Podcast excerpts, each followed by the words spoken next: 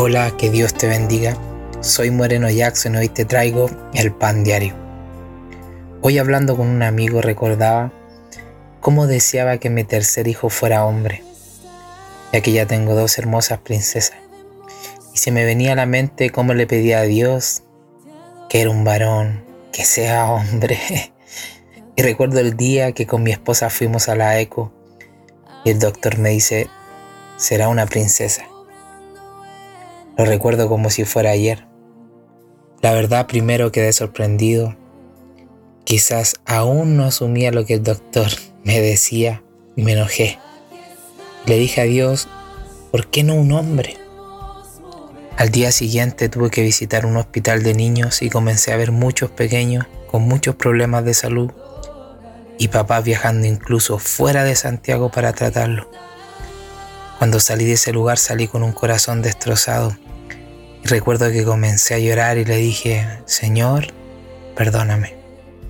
Yo ayer reclamando por un hombre cuando tú me diste tres princesas sanas y sin problema alguno.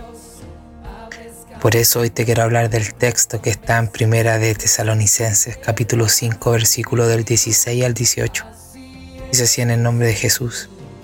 Estén siempre alegres, oren sin cesar, den gracias a Dios en toda situación porque esta es su voluntad para ustedes en Cristo Jesús. La verdad muchas veces nos cuesta ser agradecidos, muchas veces no lo logramos entender, pero quiero decirte si hoy estás escuchando este pan diario, es solo por la misericordia de Dios, porque Él extendió un día más de vida para ti, para disfrutar de los tuyos.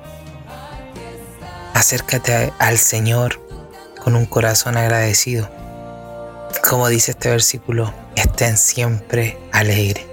Creo que la alegría es algo que no tiene valor, es gratuito.